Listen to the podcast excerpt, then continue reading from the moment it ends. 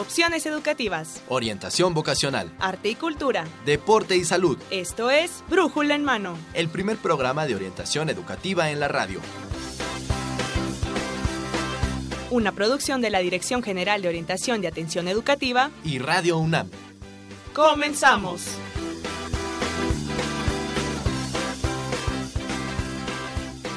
Muy buenos días, tengan ustedes. Hoy es 6 de noviembre del 2017 y en Brújula en Mano vamos a transmitir el programa número 1113 y esperamos que nos acompañe la próxima hora y en los micrófonos vamos a estar Dolores Maya y Marina Estrella. Y bueno, pues vamos a tenerle tres temas para usted. Esperemos que sean de su, de su interés y de su agrado. Y bueno, pues estos temas que vamos a tratar, bueno, pues vamos a, a, eh, a platicar con usted acerca de cómo realizar el currículum. ¿Usted sabe cómo realizar el currículum?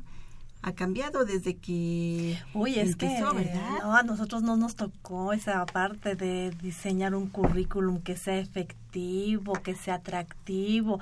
No, no, nosotros fue sencilla esa parte, ¿verdad? Así pero es. ahora Pero ahora, Ahora. ¿qué cree que vamos a platicar acerca de, de los cambios que ha tenido este currículum? También vamos a platicar acerca de las carreras del área de las ciencias de las humanidades y las artes y también platicaremos de los valores con la presea ingeniero Bernardo Quintana que ya habíamos platicado la semana pasada un poco de ellos y va- eh, estábamos platicando que bueno se habla y se dice que ya no hay valores pero vamos a ver que la presea Bernardo Quintana Los premia fomenta. premia Así precisamente a todos los chicos que tienen valores, valores como, eh, como la excelencia, como eh, excelencia académica, como el servicio. Y bueno, pues son eh, chicos de verdad, de verdad talentosos y vamos a platicar incluso con uno de ellos. Muy Así es que, pues, ¿qué te parece, Lolita? Pues si empecemos. comencemos? Ay, pero vamos a ver qué te parece los Nuestros teléfonos, teléfonos. los teléfonos, las maneras en cómo nos podemos eh, Comunicar. comunicar y con la gente que nos está es- escuchando. les pedimos que nos se comuniquen con nosotros a través de nuestros teléfonos 55 36 89 89 o 55 36 43 39 o bien a través de las redes sociales, ¿verdad? Que tenemos Facebook Brújula en Mano o Twitter arroba Brújula en Mano. También nuestro correo electrónico lo tenemos disponible brújula en mano arroba hotmail.com. Entonces no dejen de comunicarse con nosotros. Quédense con nosotros, el programa va a estar sumamente interesante. Así es, y bueno, pues vamos a, a comenzar. Entonces, bueno, tenemos también regalos porque traemos a la enciclopedia, nuestra enciclopedia que estamos regalando. Cada 15 días regalamos un tomo, pero ¿qué cree? Que el primer tomo no lo han ido a recoger. ¿Qué le parece si se lo regalamos ahora? Pues yo creo que sería justo, ya que, oye, ya vamos en el tomo 6 ¿Seis? y todavía no recogen todavía el primero. Bueno, hay que tomar en cuenta- Regalemos el primero. Hay que tomar en cuenta que, bueno, hubo un sismo, entonces la gente ahorita todavía... Todavía no se reacomoda. Exactamente, nos estamos acomodando. Pero ¿qué le parece si le volvamos a regalar El tomo uno. número uno? Así es Me que si nos llama buena idea. 5536 8989, bueno, Oh. pues le estaremos eh, regalando este tomo. Vamos a iniciar. ¿Qué te parece, Vamos a iniciar Lolita? y presentamos a nuestra primera invitada, ¿te parece? Perfecto. Pues tenemos Y nuestro a- primer tema y nuestro primer tema que es el currículum, la elaboración de un currículum, ¿verdad? Y tenemos para esto pues a una super experta en estos temas, que es la licenciada Carmen Sanabria. Ella es académica de la Dirección General de Atención eh, y, y, este De orientación, y atención educativa. educativa. Bienvenida, Sí. Carmen. Ya has estado con nosotros. Sí, muchas gracias por invitarnos. Así es. Y bueno, pues hoy hablando de este tema eh, que ya venimos platicando con nuestros radioescuchas, el currículum, el currículum efectivo. A ver, platícanos acerca de el currículum. ¿Por qué realizarse un currículum de tal manera que el reclutador eh, le genere interés este este currículum? Ahí es donde viene el cambio, ¿no? En cómo hacer nuestro Sí, currículum. en efecto, ahí es donde está el cambio. ¿Por qué? Porque la verdad es que muchas veces nuestros universitarios no entienden que elaborar un currículum no es elaborar un currículum y distribuirlo a todo el mundo el mismo currículum, sino que ellos están vendiendo su fuerza de trabajo intelectual o su perfil profesional y se lo están vendiendo a cada uno de los reclutadores. Eh, entonces, lo importante es que el currículum despierte interés en el reclutador para que pueda comprar ese producto que es el perfil profesional del universitario. Entonces, desde ese punto de vista, este, el currículum debe de cubrir los requerimientos tanto de la organización de, como del puesto. Entonces son dos cuestiones que se tienen que considerar para que efectivamente el reclutador esté interesado en él y lo compre. Más aún cuando podemos nosotros ver que el currículum pues es un documento tan importante que es con el que rechazan al 99% de los candidatos. Entonces, lo que nosotros queremos garantizarles a nuestros universitarios a través de los talleres es que ellos efectivamente elaboren un currículum que cubra con los requerimientos tanto de la organización como del puesto para que sea comprado el producto que ellos están ofertando, que es su fuerza de trabajo intelectual. Que es conseguir la segunda cita, ¿verdad? Mira, qué importante es esto y debemos de, aclarar, no es despersonalizar a, nuestros universitarios, a los seres humanos, poniéndolos como producto, pero sí debemos de entender esto, que en un ambiente competitivo necesitamos centrarnos en vender lo que hacemos las capacidades que tenemos. Y entonces en eso hay que centrarse, porque a veces por esta idea de no es que yo no soy un producto, no soy una cosa. Bueno, no, es que hablamos de como producto únicamente del perfil profesional, o sea, los valores, los principios, la dignidad y la conciencia no se venden. tú estás vendiendo únicamente un producto que es lo que tú obtuviste de tu formación universitaria, que es lo que tú puedes ofertar a las empresas o instituciones pues para obtener trabajo, ¿no? Claro, claro. Y en este sentido, bueno, pues existen diferentes formas de elaborar un currículum, ¿verdad? De acuerdo al, al objetivo que tenemos este cercano, presente. ¿Cuáles serían estas, Carmen? Bueno, eh, yo a, mí me gustaría más bien centrarme en el tipo de currículum que nosotros este, eh, ofertamos, vamos, en la, en la Bolsa Universitaria de Trabajo. O sea, nosotros eh, nos basamos en el modelo de competencias y el currículum que nosotros este, les proponemos a los estudiantes es precisamente basado en el modelo de competencias. Es un currículum cronológico que va de lo más reciente a lo más antiguo y que este es un currículum que nos ha funcionado bien para la búsqueda de empleo de los universitarios. Lo más antiguo hasta hasta qué tan antiguo? Bueno, para nuestros universitarios, estudiantes y recién egresados, pues es todo lo que tengan, pues porque no tienen mucho. Para los que ya tiene ya tienen experiencia laboral, pues eh, lo que se lo que se establece es que no sea mayor de cinco años la información que pongan porque si no pues la verdad se hace gigantesco y hay que recordar que el currículum no debe de abarcar más de tres cuartillas cuando ya tienen muchísima experiencia pero es entre una y tres porque es un currículum precisamente para las organizaciones no es un currículum académico sí sino es un currículum para buscar empleo en las diversas organizaciones este, laborales. ¿no? Que es como la carta de presentación, digámoslo un poquito. Es una, es una especie de carta de presentación, pero es en donde en cada parte del currículum ellos van evidenciando las competencias que de acuerdo a la, a la investigación que ellos realizan, tanto de la empresa o institución como del eh, perfil del puesto, ¿sí? ellos pueden saber qué competencias son las que hay que destacar en cada parte. Un ejemplo, por ejemplo, muchas veces ponen hasta arriba currículum vitae o su nombre con letras grandotas y negritas. ¿Sí? Y eso no le dice nada al reclutador. Sin embargo, si ellos ponen estudiante del noveno semestre de la carrera de medicina veterinaria y zootecnia y está buscando el reclutador un, un estudiante del noveno semestre de la carrera, bueno, ya es un indicador para el reclutador es el primer contacto visual que tiene con el currículum y es como un gancho mercado técnico también, ¿sí? Entonces, lo que nosotros les planteamos a ellos es que a lo largo del desarrollo del currículum ellos vayan destacando sus competencias. En este caso, por ejemplo, en el ejemplo, pues destacan sus competencias de conocimientos científicos y técnicos, o sea, lo que estudiaron, ¿sí? Después vendrían sus datos generales, que nosotros les proponemos que los hagan en chiquito porque si no se llevan media cuartilla poniendo todos los datos generales. Y vendría el objetivo profesional, que es ahí tendrían ellos que responder tres preguntas. Este, ¿qué ofrezco? ¿Para qué le va a servir al reclutador lo que yo le estoy ofreciendo? ¿Y a qué empresa o institución se lo ofrezco?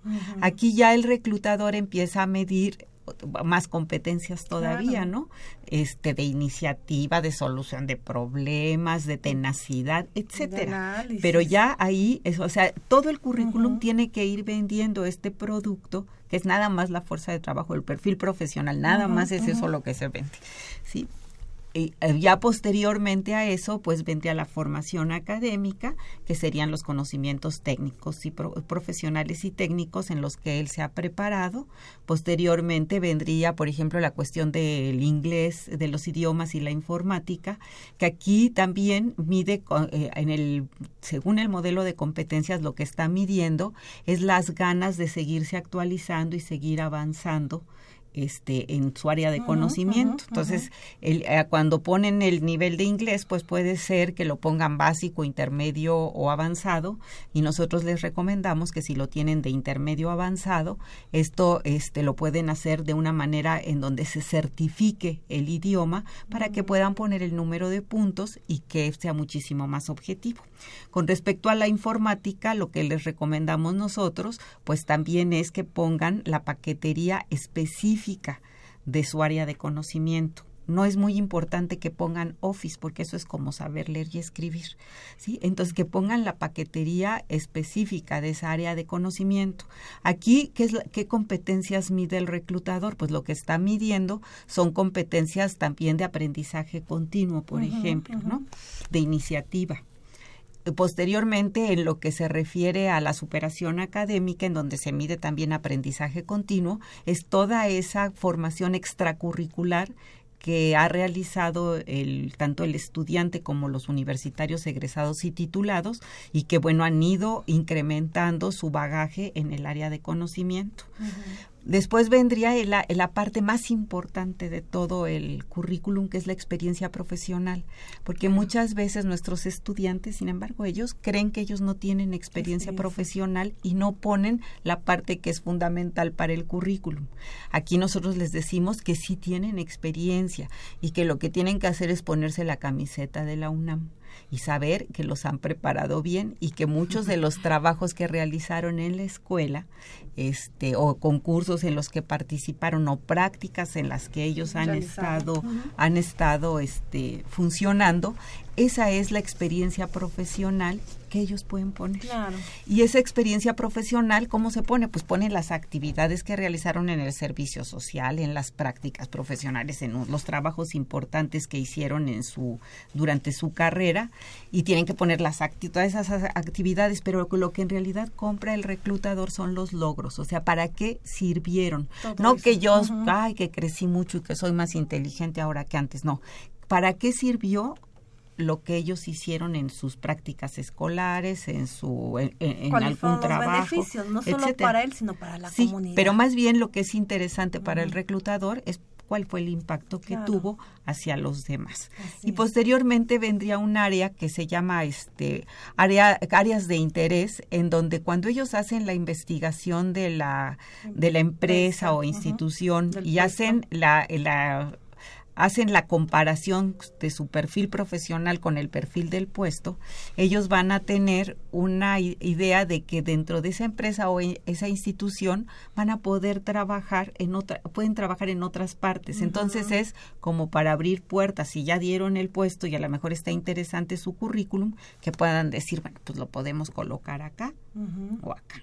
No, ese, ese, sería la estructura más general del, del, tipo de currículum que nosotros les proponemos, pero es una propuesta, ellos pueden aumentarle rubros, por ejemplo, los odontólogos, los médicos o los químicos pueden incluso aumentarle uno que diga equipo e instrumentos que utilizan, porque también es muy importante dentro del currículum el que puedan establecer eso. Pero ellos pueden incluso variar el orden o aumentarle o quitarle rubros que no que ellos no consideren importantes, porque mucho es también de sensibilidad del mismo que está haciendo es. el currículum.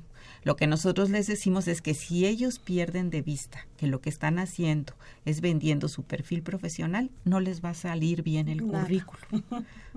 y que implica una investigación también tanto de la empresa como del puesto, no nada más ah, pues me van a pagar 10 mil pesos, ahí soy, ¿no? No, esa es la investigación para poder entonces dar opciones a mi contratación, ¿verdad? Claro. Oye, pues qué interesante y qué complicado la tienen ahora los jóvenes, ¿verdad? Pero este, ¿dónde podemos este tener más informes? ¿Dónde pueden tener los chicos más informes? Página web, cursos, Bueno, ¿dónde? nosotros tenemos nuestra página que es www.bolsa.trabajo.unam.mx. Ahí vienen incluso este los horarios y las fechas y las personas que dan el taller de currículum, por ejemplo, en este caso, que generalmente lo damos todos los jueves de 9 a 12 y este tienen que comprar un manual que les sale pues al costo, o sea, con su credencial o su número de cuenta en 25 pesos, pero que es muy importante porque es como una guía que ellos tienen para poder seguir este, El curso. este elaborando su currículum en, en- en eventos posteriores, ¿no? Muy bien. Entonces pueden este pueden ver nuestra página y en ese ahí ellos podrán ver toda la información de los talleres. Pues se nos acaba el tiempo, Marina. Sí, mira, la información es muy importante, es muy interesante. Esperemos contar nuevamente con la presencia de la licenciada Carmen para que nos siga profundizando más en este aspecto y que los chicos sepan claramente cómo elaborar un currículum eficiente. Hay este una eh, página electrónica donde se tienen también estos datos. Eh, licenciada, la, la, la página de la Bolsa Sí. Universitaria de Trabajo. Sí, es www.bolsa.trabajo.unam.mx. Ahí viene toda la información, incluso viene una parte en donde viene los tips para elaborar un currículum. Ah, Así es. perfecto. Y ejemplos también. ¿verdad? Sí, Pues sí, sí, sí. Y bueno, también la Dirección General de Orientación eh, invita a todos aquellos que quieran elaborar un currículum a que se inscriban en los talleres de eh, currículum, entrevista. Sí, quiero nada más aclarar que estos talleres son exclusivamente para nuestros universitarios de la UNAM. Sí, o No es sea, para público no es, general. no es para el público en general, sino es para nuestros estudiantes y egresados y titulados de la UNAM. Muy Así es. Pero bueno, en esta página, el público que nos está escuchando, que no sea ni alumno ni egresado de la UNAM, eh, puede te- este, tener esta, esta información. Sí, hay incluso un- dos podcasts, uno que es sobre el objetivo profesional y otro que es sobre las competencias y la búsqueda de empleo que puede este, que es de acceso al público en general. ¿no? Pues Nuevamente, la página nos podría repetir. www.bolsa.trabajo.unam.mx. Punto MX. Bueno, también se lo vamos a postear en, en En Facebook. Facebook. Y bueno, pues nos estamos viendo también Pues, a través de Facebook. Así es. Nos Pues pueden encontrar como mucho, Brújula en Mano. Marina. Muchísimas gracias a No, gracias. la licenciada Gracias Carmen. Sanabria, académica y orientadora de la Dirección General de Orientación y Atención Educativa. Nos eh, vamos eh, a un corte y regresamos con el siguiente tema. No se vaya, esto es Brújula en Mano.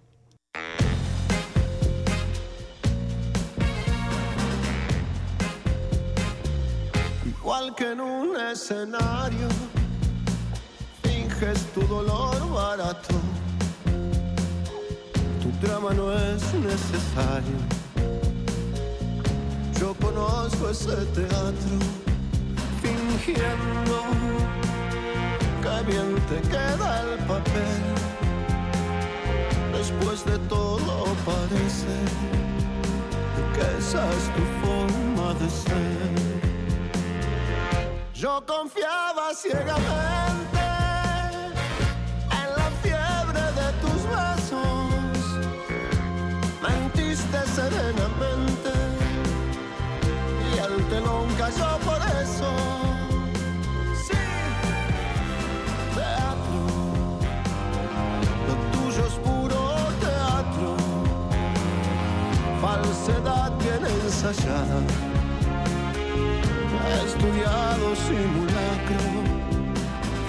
Bien, seguimos aquí en Brújula en Mano, como yo escucho puro teatro. Bueno, pues vamos a con Vicentico. Él es eh, vocalista de esta banda que se llama banda argentina que se llama Los Fabulosos Cadillacs y bueno nos ofreció esta pieza musical porque vamos a hablar acerca de las carreras del área de las humanidades y las artes no solamente del teatro verdad viene incluida en esta área vienen otras otras carreras y precisamente por eso el doctor Adalberto Santana Hernández quien es coordinador del Consejo Académico del Área de las Humanidades y las Artes, nos está visitando. Exactamente, Para nos viene a platicar acerca de estas carreras eh, que están en el área de las humanidades. Un área maravillosa, ¿eh? la verdad, yo creo que es una de las áreas fundamentales para cualquier civilización, para cualquier sociedad, para cualquier país.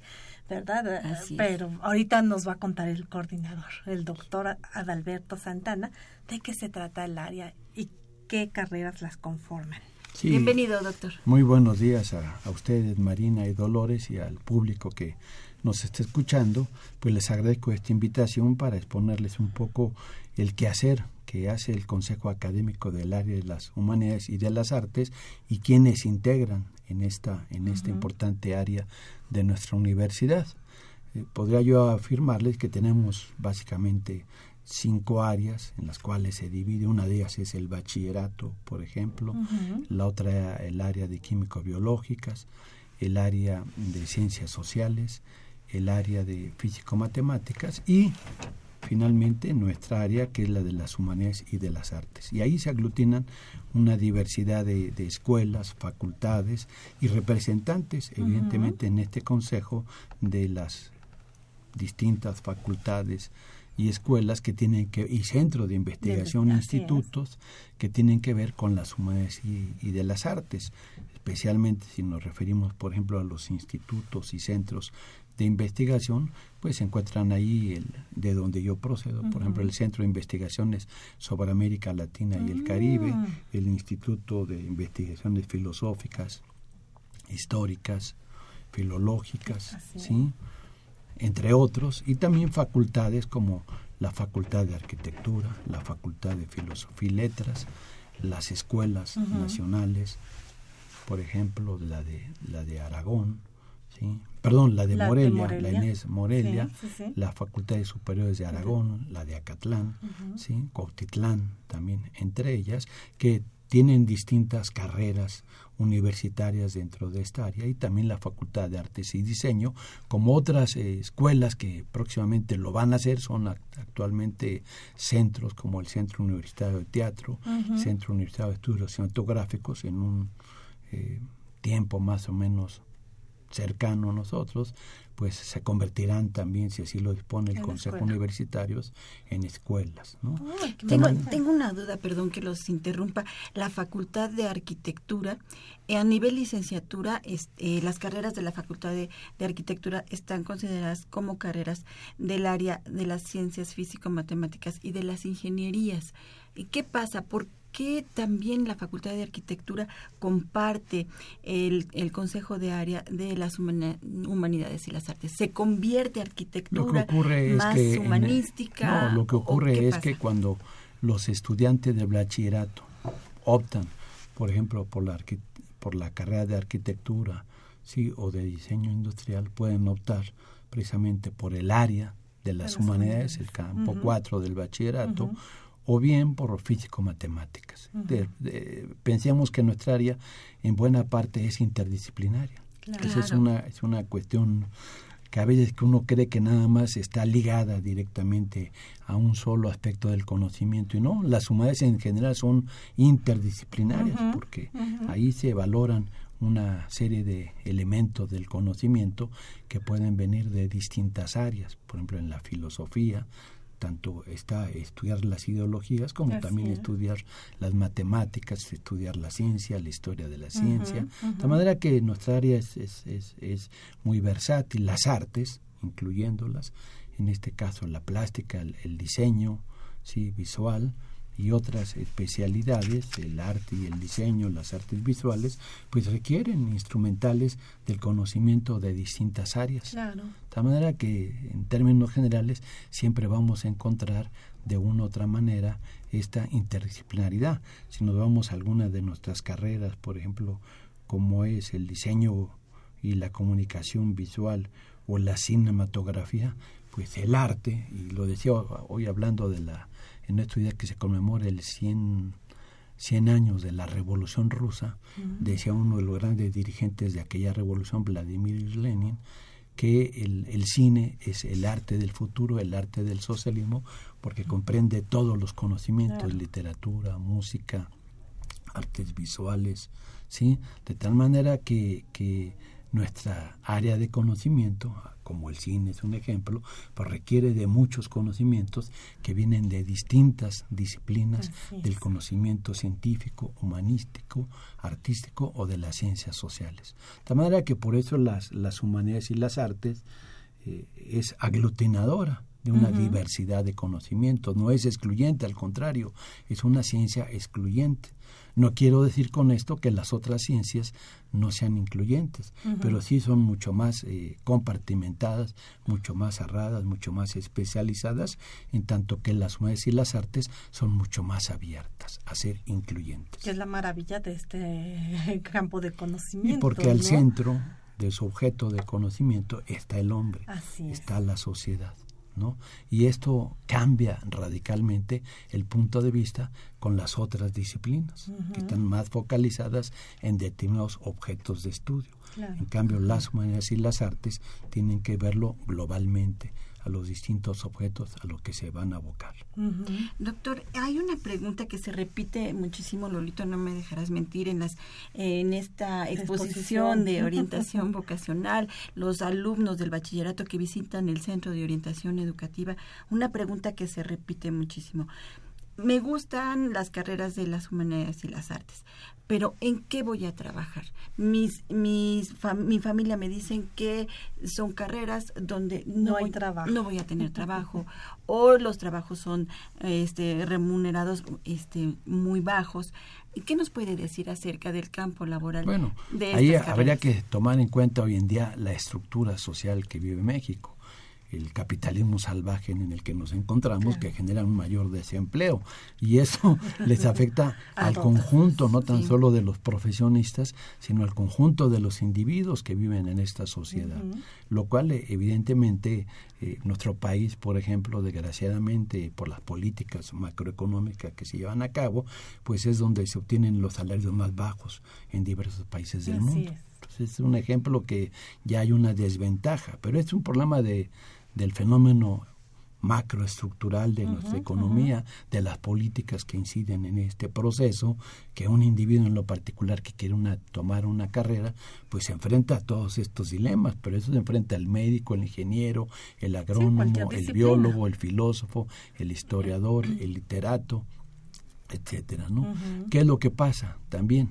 que hay carreras en el, en el mundo universitario mexicano que son más saturadas que otras estudiar medicina, estudiar derecho, este, ingeniería, contaduría, psicología, pues llevan a una saturación y por lo tanto cuando van y ofrecen su, su fuerza de trabajo en el mercado laboral, pues se ven en una situación de desventaja porque es tanta la, la oferta de trabajo y poca la demanda que es un problema económico que no podemos resolver un sujeto. Y hay esta esta eh, falsa conciencia muchas veces por el nivel cultural, político de nuestra sociedad que no comprenden ese tipo de fenómenos, de que no es un fenómeno que el muchacho quiere estudiar tal o cual carrera, sino es que es un problema de mercado, que es un problema de la gran sociedad capitalista y por donde se va orientando este tipo de economías. Y en el caso de las humanidades y de las artes, sin embargo, tienen una gran ventaja frente a las otras, pues que es un mercado menos competitivo si lo vemos desde ese punto de vista. ¿no? Claro, también hay menor espacio para, para los egresados. En buena parte de nuestras carreras, no todas, pero en buena parte de nuestras carreras, eh, sobre todo en las humanidades más que en las artes, pues están orientadas al, al proceso de educación. De la docencia. De la docencia. No quiere decir que sea el único, pero sí está en mayor medida orientado al campo de la docencia y entonces el mercado natural de trabajo de los que estudian filosofía, de los que estudian historia, eh, lenguas, por ejemplo, ¿no? Pues evidentemente, pues es ir a, impartir clases en los distintos niveles, secundaria, bachillerato, universidades o estudios de posgrado, eso va a depender, pero no es el único campo de trabajo.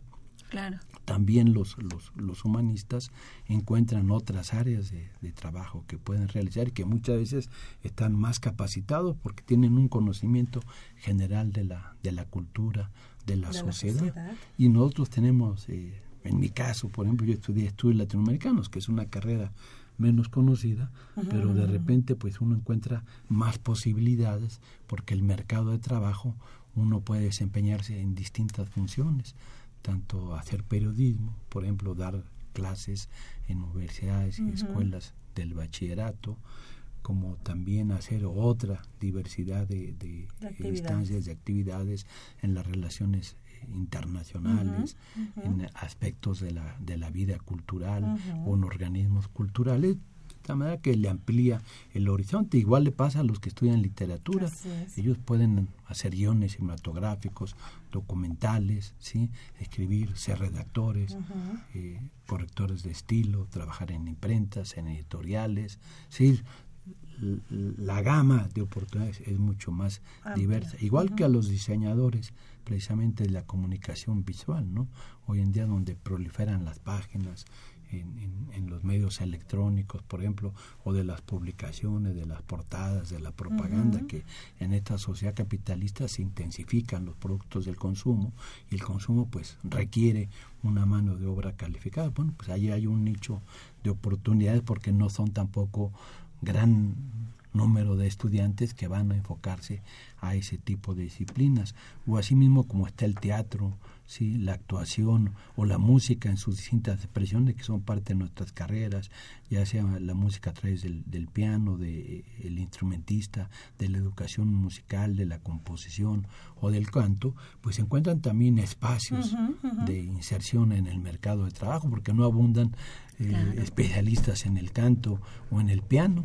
Entonces Claro. pensemos también que en la industria cinematográfica se requiere, o en la industria televisiva, pues compositores, se requiere gente que esté ligado a todo un conocimiento musical y eso precisamente es lo que ofrece nuestra, nuestra este tipo de carreras que, que las expresamos. O en un mundo globalizado donde se hacen más patentes la necesidad de la, de la enseñanza de las lenguas extranjeras, por no decir, México hablamos 56 lenguas, Así no hablamos una sola, también habría que pensar, ¿no? Hay una que es hegemónica, que es mayoritaria, que es el español, pero también se habla el pu- purépecha, el maya, el náhuatl, una Así diversidad de, de lenguas, y entonces se requieren traductores. Y afortunadamente nuestra universidad, esa formando. universalidad va formando especialistas y, traductores e intérpretes, que no es una traducción que intérprete, intérprete es el que va comentando lo que dice otra persona, alguien que no conoce la lengua, ¿sí? y el traductor es el que va haciendo la redacción de una serie de documentos de una lengua a otra, bueno, precisamente pues este tipo de, de, de, de personal calificado en las distintas lenguas nacionales o en las lenguas Extranjeras. internacionales, pues ayudan, por ejemplo, en el caso de las comunidades indígenas a la traducción cuando hay necesidad de, de juicios, Claro. ¿sí? o, o, o intérpretes, juicios orales que también se van a requerir, ¿no? Y para el comercio internacional, pues se requiere, pues, el, el inglés, inglés, u otras lenguas cuando son comercios con otras naciones que están más allá. Pensemos hoy China es una gran, de las grandes pote- potencias económicas, la más importante hoy en día, y en China no es casualidad que, que la principal demanda de la enseñanza sea el español. Entonces, bueno, ¿por qué? Porque el mercado chino pues está invadiendo todo el mundo y requiere precisamente pues una mano de obra calificada y esta requiere precisamente culturalmente que se conozca Claro. las lenguas de otros países de un mercado potencial en crecimiento que es el mercado latinoamericano, Latinoamericano. incluyendo dentro de ello A México. España, ¿no? Claro, o a es. Portugal.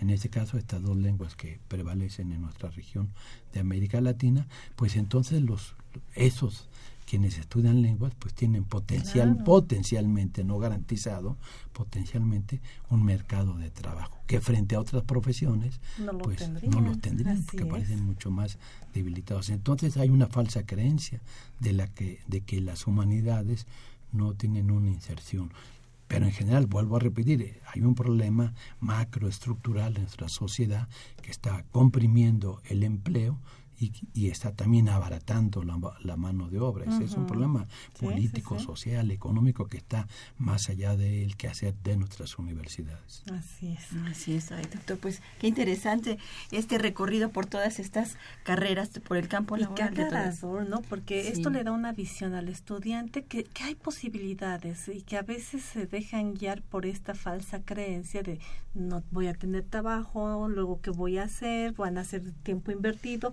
Y también la misma sociedad, esta presión que ejerce para que todos sean licenciados médicos. Este, porque también pensemos que es una sociedad eh, ideológicamente muy pragmática, que piensa en términos muy inmediatos, no de largo plazo, y es una sociedad pues muy limitada políticamente. Y que también esto le, le resta eh, poder valorar ampliamente la importancia que tienen las humanidades. Pues el tiempo nos come. Sí, doctor, pues mire, se nos está acabando el tiempo, pero antes quisiéramos que nos diera algunas recomendaciones para todos los jóvenes que están interesados en estudiar alguna de estas carreras. ¿Qué les pudiera eh, usted recomendar a la hora de escoger una de las carreras del área de las humanidades y las artes? Bueno, precisamente que primero es, es que eh, desarrollar su propia vocación, sus inclinaciones, que eso los va a hacer madurar por qué tipo de carrera quieren estudiar y que esto sea lo prioritario individualmente, pero que también socialmente piensen que no se trata nada más de obtener dinero, que lo principal es la formación del estudiante, subir su nivel educativo, ¿no? El dinero es un instrumento, pero no es no es lo básico de la sociedad. Si uno realmente llega a ser un buen diseñador industrial o un, un, bibliotecólogo especialista en, estudios de la información, que hoy también es un área fundamental, ¿no?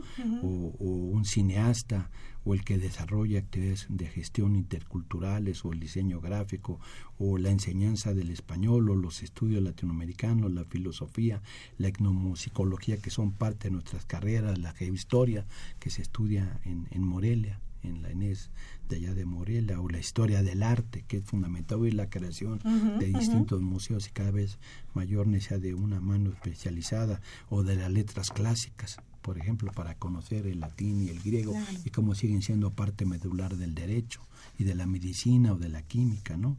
La lingüística aplicada que hoy se desarrolla, la literatura dramática y el teatro, los radiotratos aquí en Radio Universidad y en todas las estaciones, incluso alternativas que hoy encontramos en toda nuestra sociedad, la literatura intercultural que se expresa en sociedades como la nuestra que son pluriculturales, ¿sí? la pedagogía que es un elemento central para la enseñanza y las propuestas alternativas para la educación la traducción, el urbanismo, la arquitectura, y no pensar nada más en la arquitectura tradicional de quién va a ser un edificio o una casa, sino hay arquitecturas del paisaje, por ejemplo, ¿no?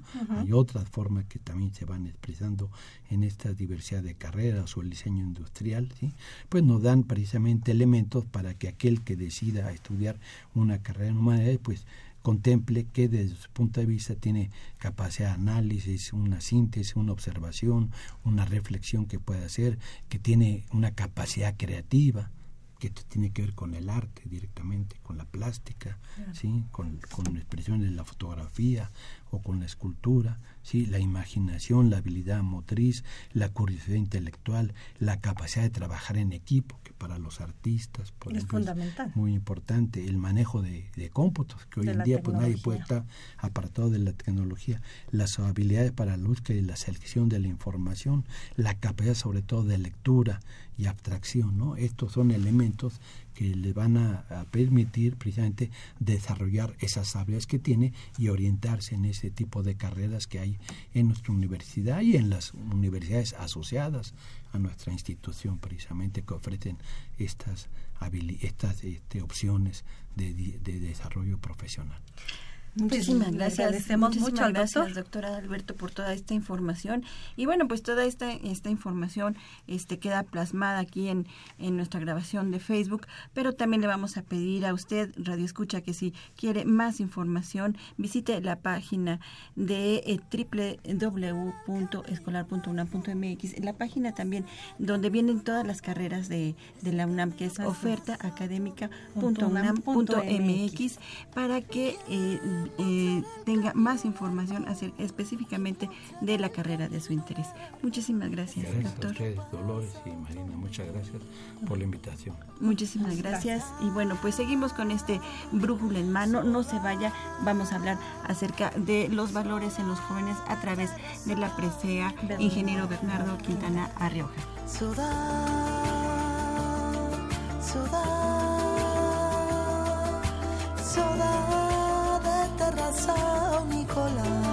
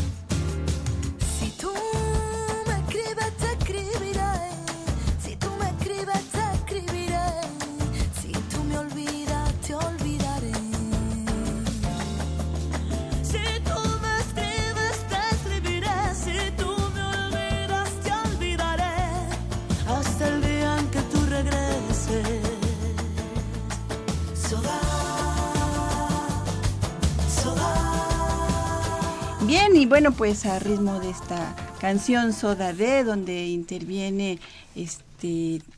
Bueno, intervienen varias eh, cantantes. Ahorita les digo los nombres porque, bueno, ya no tenemos mucho tiempo y tenemos mucho que platicarle acerca de esta presea ingeniero Bernardo Quintana Arrioja. Y antes de que iniciemos con el tema, quisiera que escucharan la semblanza de una de las ganadoras de esta presea para que ustedes vean qué tal, si hay valores en los jóvenes, como de que no.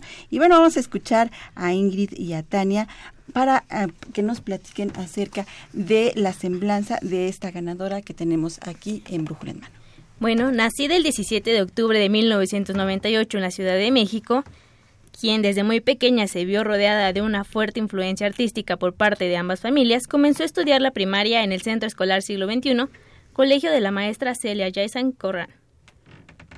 En primero de primaria se integró a coros y orquestas infantiles de México, Orquesta Sinfónica del director Guillermo Sánchez.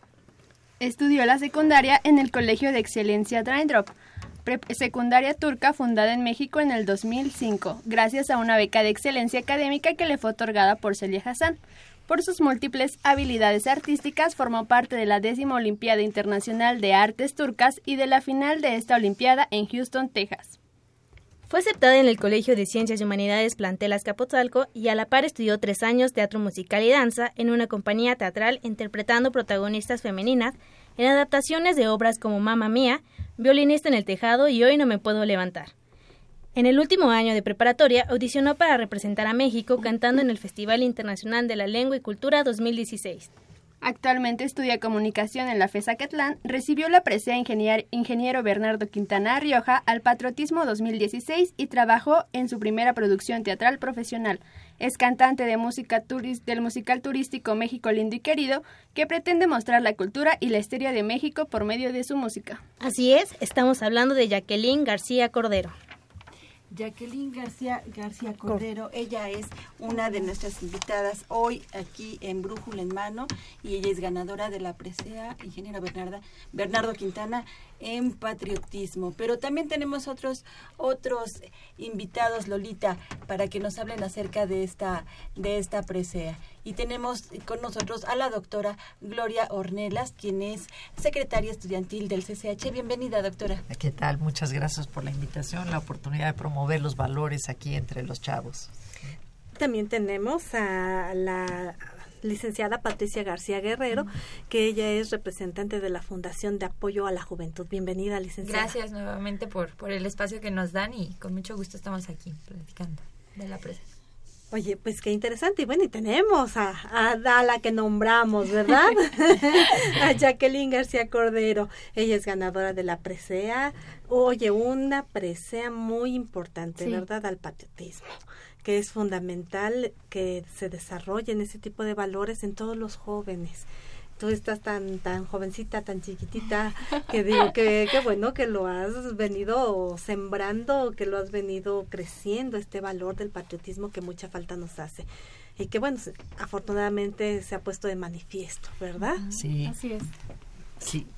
En el CCH nos interesa mucho promover los valores y es un, eh, un ejemplo eh, de, de una destacada alumna en, en Azcapotzalco. Tenemos cerca, más de set- 60 mil alumnos y en los que estamos tratando de, de fomentar valores. Por eso la presea Bernardo Quintana nos es una oportunidad para motivarlos y, y significar un cambio en el reconocimiento de sus esfuerzos, eh, no nada más en la lucha de prevenir riesgos, sino de fomentar todo el potencial que tienen para la creatividad y en este caso con la presea, la excelencia académica, el liderazgo, el patriotismo, el servicio, el valor. Así es. Entonces, este, todos nuestros jóvenes finalmente son talentosos, no nada más en la cuestión académica, sino en sus proyectos de vida. Así es, Jacqueline, platícanos un poco acerca de tu experiencia de haber ganado esta presea. Bueno, ya este reconocieron todo tu esfuerzo, toda esta semblanza que tuvimos acerca de ti. ¿Y qué pasa cuando cuando te dan esta presea? Primero, pues sentí muchísimo agradecimiento. La verdad, la presea para mí significó como reafirmar el compromiso que tengo conmigo misma, con mi familia y con la universidad. En esas tres eh, esferas de, de ser una profesionista que justamente cumpla con todos los valores que, que promueve la presea. Ser un profesionista con, con servicio, con excelencia. Todo lo que dice la presea es lo que quiero llevar a cabo en mi vida profesional y en mi vida personal. Entonces, para mí significó como reafirmar este compromiso. ¿Y cómo ha cambiado tu vida a partir de la presea? Ha sido muy bonito y muy interesante. Eh, cuando entras a la presea te acoge un grupo de personas que tienen las mismas, tal vez no las mismas metas, pero sí los mismos objetivos en la vida. Entonces te juntas con chicos que, que trabajan cada día por sus sueños y que son excelentes. Entonces a mí me sirvió como motivación conocer a estos chicos y estar lado a lado con ellos y no solo los chicos, también a las personas que forman parte de la fundación, saber que puedes llegar ahí, pedir un consejo o que si algo te pasa inmediatamente tienes una familia que, que va a estar detrás de ti, es, es como muy hermoso. Esa es la manera en la que cambió mi vida la, la presea, que me dio como un nuevo grupo de, de personas que forman parte como de una familia que está detrás de ti y que te apoya. Lo que venías realizando durante toda tu trayectoria, según lo que escuchamos, este, un premio lo modifica, lo ves de diferente manera, lo potencializa. ¿Qué pasa? Porque bueno, esto es esto no es trabajo de ayer, ¿verdad? Esto es No, trabajo que has sí, realizado en un recorrido impresionante. Pero cuando llega un premio, ¿esto qué pasa? Cuando llegó el premio, la verdad, yo quise invitar a todas las personas que son parte de ese premio. Para mí significó como poder agradecerles. Yo quería llevar a la persona que me dio la beca para entrar a Raindrop, quería llevar a mis maestros que me dijeron, vamos, ve y estudia turco y quédate en mi casa cada fin de semana a estudiar turco. Yo quería llevar a todas las personas porque no estoy sola. Ese premio para mí significa que siempre he tenido personas de la mano, que siempre he estado acompañada y que ese premio es de todos. Para mí fue como más inspiración y, y lo que les decía hace un momento fue- reafirmó el compromiso, no solamente conmigo, sino con mi familia y con todos los que a los que les debo lo que he hecho. Y bueno, después de, de la presea, ¿qué viene para Jackie? Termina ahí es- este todo el esfuerzo. ¿Qué pasa? No, yo creo que no, te dan después? más ganas de, de seguir trabajando y no, no, no de conseguir premios. Por ejemplo, yo, yo quiero terminar mi carrera, quiero hacer una maestría, me, me gustaría muchísimo poder eh, formar una ONG. Entonces, la verdad es que hay mucho trabajo por delante, muchísimo trabajo. Planes, pues tengo muchos para poder, poder encontrar un camino para poder llegar, pero la verdad es, es trabajo. Ahorita el- la meta a corto plazo es terminar la carrera, inmediatamente comenzar una maestría y si se puede estudiarla en el extranjero. Así es, doctora Gloria Ornelas. Muchos jóvenes como Jackie en, en CCH, ¿los encontramos, no los encontramos? ¿Qué pasa?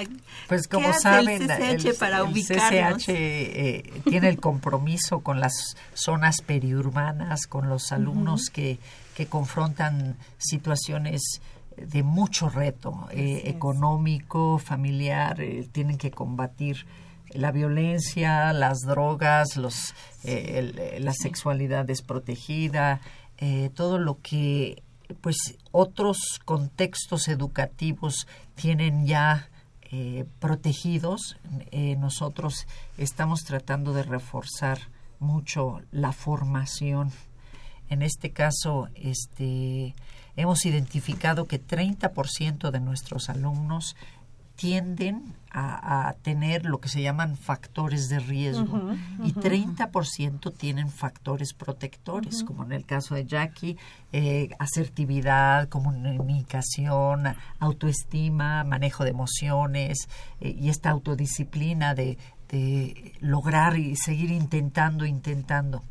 Es difícil formar a los alumnos en estos valores. Por eso la, eh, la presea Bernardo Quintana nos, nos otorga la oportunidad de, de impulsarlos y crear redes de liderazgo positivo, que chicos como ellos puedan ser un ejemplo que eh, eh, motive a otros chavos que a, luchar contra la adversidad y, lograr eh, salir de un entorno negativo, ¿no?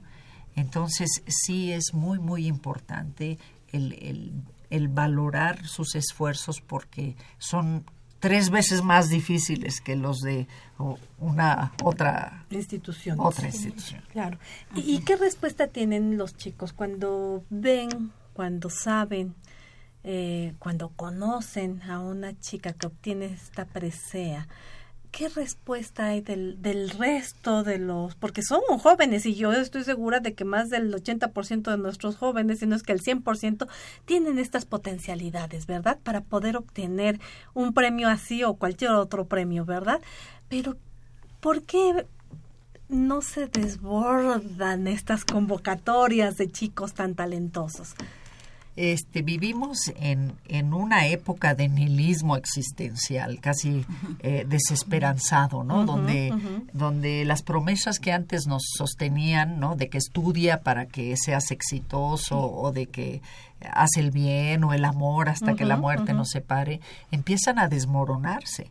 Entonces ya la gente no cree en el amor, no creen en el bien, no creen en estas promesas falsas y lo que buscan es la satisfacción inmediata y, y quieren el placer eh, inmediato, aunque incurra a riesgos. ¿no?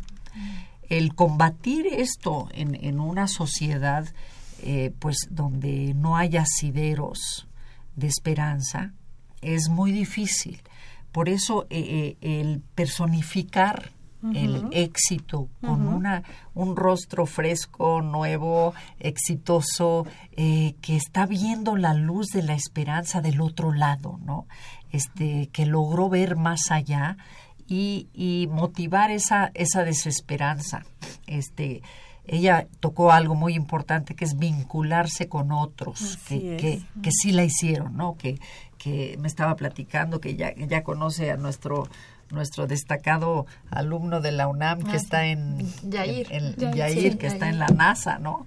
Este y es su cuate, o sea, y dice, dice, no, qué padre y, y, y como tener a alguien que crea en ti, porque a veces no- ni, ni los padres les da tiempo de, de fijarse y motivar a sus hijos eh, con el cariño dadas las presiones económicas, el poco tiempo, eh, y a veces no encuentran quién crea en ese potencial que todavía no se ve. La presea Bernardo Quintana precisamente trata de ubicar y ver ese potencial que aún no se manifiesta para impulsarlo y tratar de y seguir trabajando con ellos después de que ganan. Porque eso es- Claro. esto es lo interesante. Así es, sí. Patricia, Patricia García, platícanos cómo ca- capitalizan este premio los alumnos que ganaron. Siguen con ustedes, o sea, les dan su premio y, y no se los quitan de encima. ¿no? Siguen con ustedes. Pues eh, ahí también tiene mucho que ver so- eh, conforme los perfiles de, de cada uno de los ganadores, ¿no? Entonces, hay, hay perfiles de ganadores que sí tienen como más disci- autodisciplina. Nosotros tratamos de ser una guía y procuramos apoyarlos en, toda la- en todo lo que está en nuestras manos. A pesar de eso, hay, hay jóvenes que dicen, yo me conformo nada más con la beca, ¿no? La, la cuestión económica. Y hay personas que dicen, yo quiero la beca y voy por más. ¿No? Entonces, ese talento, esa ambición es precisamente lo que La actitud de la cada actitud joven. de cada joven. Claro. Tratamos eh, en lo posible, ¿no? De, de darles este apoyo y seguimiento este emocional si lo requieren. Tratamos de vincularlos en actividades que no nada más desarrollen sus habilidades eh, académicas, sino sociales. Porque hay chicos muy brillantes que pueden tener excelentes calificaciones y tienen un pánico a hablar en público increíble. Entonces, el hecho de que nosotros los invitemos a programas, a conferencias, es para que ellos puedan desarrollar esos talentos y aparte curricularmente, pues que, que sigan creciendo en, una, en un periodo de muy temprana edad. Muy bien. Pues el tiempo, Marina, El tiempo, se nos va. Yo quisiera que, que la doctora Gloria Sí. Ornelas hiciera esta invitación a los jóvenes, nos les platicara, pues, las ventajas que tiene participar, aunque no ganen, doctora. Hay muchos jóvenes que tienen eh, una, este, un reconocimiento de mención honorífica. Hay otros jóvenes, platicaba eh, Patti García, que este, lo intentan una y otra y otra vez, porque bueno, creen en lo que están haciendo y creen que también el, el merecer el reconocimiento de lo que están haciendo es importante. Así es. Es importante, así es que, bueno, pues necesitamos hordas, hordas de Sí. chavos que participen. Ahorita, ahorita, chavos, está abierta la convocatoria este hasta el 17, y a lo mejor más 17, tarde, ¿verdad? Decías. Vamos a, vamos a extender, Extender la la convocatoria. Ah, una semana más. para que eh, se, se acerquen a psicopedagogía en los cinco planteles de Ah. Azcapotzalco. Oriente, Sur, en Vallejo y En todas las preparatorias en todas también. las, y en Todas todas las- todas prepas las también, también. Y, y que se acerquen, eh, eh, si están interesados, les dejo el teléfono 56 22 04 23. Repito, 56 22 04 23. Pueden meterse a la página de internet del CCH. Están eh, en la sección de becas los datos de la presea Bernardo Quintana. ¿Y qué es lo que se necesita? Se necesita aprender a elaborar un currículum vitae, a, a- a- identificar cuáles son tus fortalezas, qué es lo que, aprender a venderte. ¿no? Exactamente. Así es que aunque no se lo ganen, el proceso mismo les va a ayudar Sí. a, a- a A buscar formarse. una chamba después, cómo se presenta uno, cuáles son las fortalezas que muchas veces no, no hacemos No. de no concursar en este tipo de oportunidades. Y lo que yo, ah, perdón. lo que yo platicaba con algunos compañeros ganadores de Presea es que justo muchas veces ni siquiera nos damos cuenta de todo lo que hemos vivido o de todo lo que hemos conseguido años atrás y este proceso de, de formación de la Presea sirve justo para darte cuenta que tienes muchas cosas detrás y que todas esas cosas son valiosas. Bueno, yo para finalizar, este, por parte de Fundación de Apoyo a la Juventud, los invito a los alumnos de CCH a que puedan entrar a la página www.orienta.unam.mx, diagonal presea 2017, para que empiecen a cargar todos sus perfiles, sus archivos, y todavía están a muy buen tiempo para que puedan participar en este gran concurso. Bien, pues el tiempo se nos ha terminado. Eh, las agradecemos Patricia García por haber estado con nosotros, doctora Gloria Ornenda- Ornelas, Jacqueline García por haber estado con nosotros aquí en este Brújula en Mano. Y bueno, pues, gracias a ustedes. Muchas gracias a ¿eh? ustedes. vamos a regalar Nuestro el- libro. La enciclopedia. A ver, una mano santa. Lolita, léenos, por favor, la ganadora. Este, Josefina Cruz. Perfecto, Josefina Cruz. Y bueno, pues les, ya- te llamamos Josefina ahor- ahorita terminando el programa y nos vamos a despedir en los controles técnicos a- con Socorro Montes en la producción y locución. Ingrid Avesilla, Tania Ortega, Aldo Rodríguez en la producción de redes sociales, Miguel González, realización y producción general, Saúl Rodríguez Montante y en la conducción Dolores Maya. Marina Estrella también. Los esperamos la próxima semana. La Dirección General de Orientación y Atención Educativa, Y Radio UNAM presentaron Brújula en Mano. el primer programa de orientación educativa en la radio.